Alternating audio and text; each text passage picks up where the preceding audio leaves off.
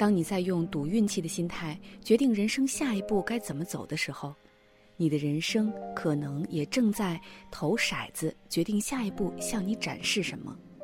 所以，如果不想陷入可能存在的困境中，那么最好的办法是把自己的命运握在自己手里。央广的听众网友们，大家晚上好，我是尹媛，今天想和大家分享赵许然的文章，我们来看看是一个怎样的故事。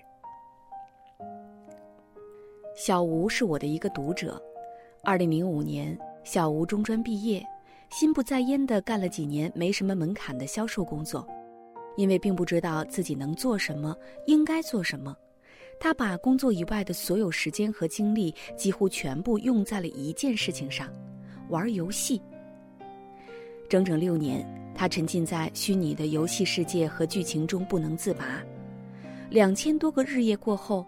除了游戏里的成就和拍卖行的金币外，现实生活里的他几乎一无所获。二零一一年，因为家里人生病，他决心要踏踏实实的做一件事，于是借钱开了一家小小的彩票店。结果卖了五年彩票，却更加迷茫了。这五年来，熙熙攘攘挤在他店里的买彩票的人，每一个都希望能碰碰运气，而真的中了一百多万大奖的人，他却只见过一个。这概率按他的说法，比被雷劈着都低。生平第一次，小吴对自己的人生和面对的世界进行了深刻的反思。如果他这辈子继续靠虚拟的游戏和更加虚幻的中奖希望活下去，大概率也会越活越没有希望。他想去读书，找一份好的工作，结婚生子，就像很多知乎上看到的人一样过精彩的生活。但他的学历和家庭条件都太低了，他根本不知道该怎么办。他说：“我都三十一岁的人了，还没想好自己该怎么办，挺失败的。”我给他的建议是：认清自己的现状，明白自己的处境，在力所能及的情况下，定下一些可以突破的目标，然后脚踏实地，一点一点的去完成。最终，小吴决定边经营彩票店，边准备自考大专，同时自学英语，报考初级会计师，努力成为一个有一技之长的人。但考虑到他之前的经历和学历，这样的目标对他而言更像是一个梦想。对一个三十一岁的人来说，要从头开始学起，谈何容易呀！他参加了自考，失败了；参加了初级会计职称考试，也失败了。就在我已经对这件事情不抱希望的时候，今年十一月十七号。小吴突然联系了我，在这无人关注、无人鼓励的几百天里，他考过了初级会计，自考通过了大专会计和英语两门课程。他把彩票店盘了出去，自己找到一份企业里做会计的工作。业余时间，他还在学习企业会计准则，认真练着英语，准备在条件允许时就去考注册会计师。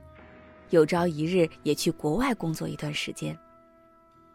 他说，那一段时间他也怀疑自己的选择，但静下心来之后，还是决定咬着牙坚持下去。记忆力差的他，平均一节课要学习二十一遍，但后来他参加的考试，很多课程都基本满分。他在努力，并且相信能够通过自己的努力去改变命运。小吴卖了五年彩票，终于看透了真相。把希望寄托在纯粹靠概率才能实现的事情上，是人生里最大的懒惰和不负责任。就算是那个雷劈概率中了一百多万大奖的人，你能说他今后的人生就会因此鲤鱼跳龙门了吗？在一本心理学的书上，我看到过一个经典案例。两名心理学家观察研究了2010年6月11号至2010年7月11号期间在南非举行的足球赛。统计运动员努力射球的个数和由于运气进球的得分，并对其进行卡方检验。而验证的结果显示，更多的努力射球带来了更多的运气进球。在他们发表的成果上，为这个现象起了一个流传很广的说法：足够的努力是运气发挥有益作用的前提条件，也就是越努力越幸运。魏斯曼在做了无数和运气有关的实验后，终于总结了好运气的四条原则：一是更擅长创造和留意机会。二是更愿意听从本能的召唤，三是对未来有更积极的期待，四是当不好的事情发生时，从中寻找积极的可能性，并静待积极的结果出现。也就是说，一个人运气的好坏，很大程度上取决于他的思维方式和行为习惯。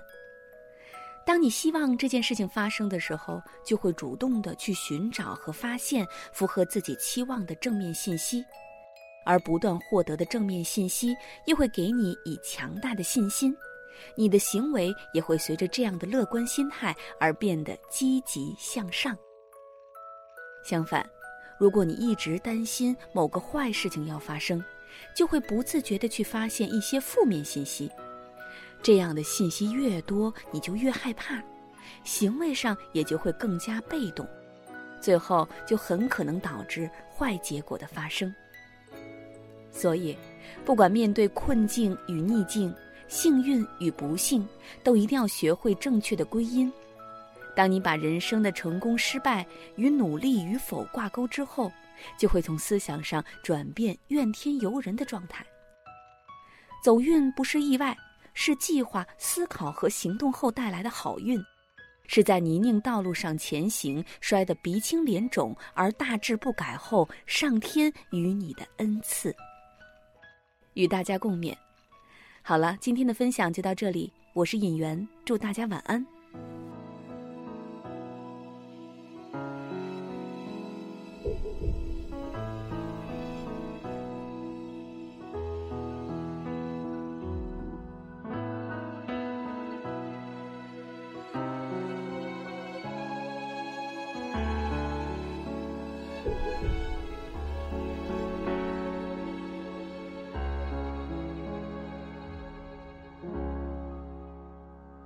你说起那条回家的路，路上有开满鲜花的树，秋天里风吹花儿轻舞，阳光会碎落成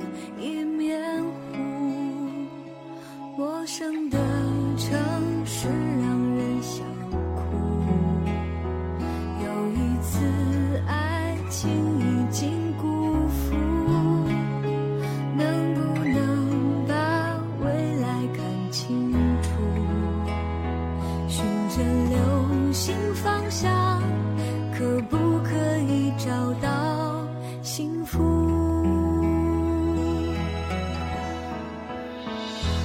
越害怕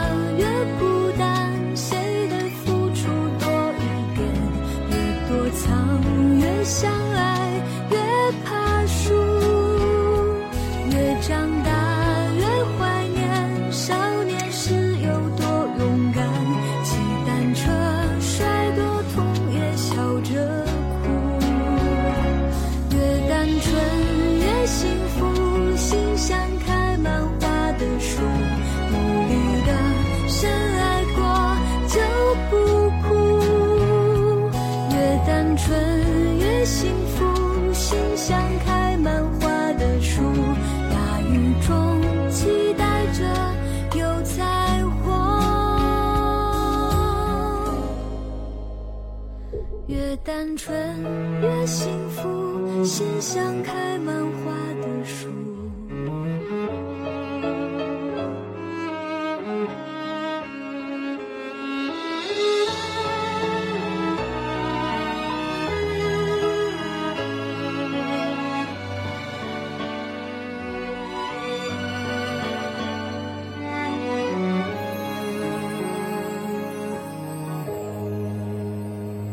陌生的城市让人想哭，有一次爱情已经辜负，能不能把未来看清楚？循着流星方向，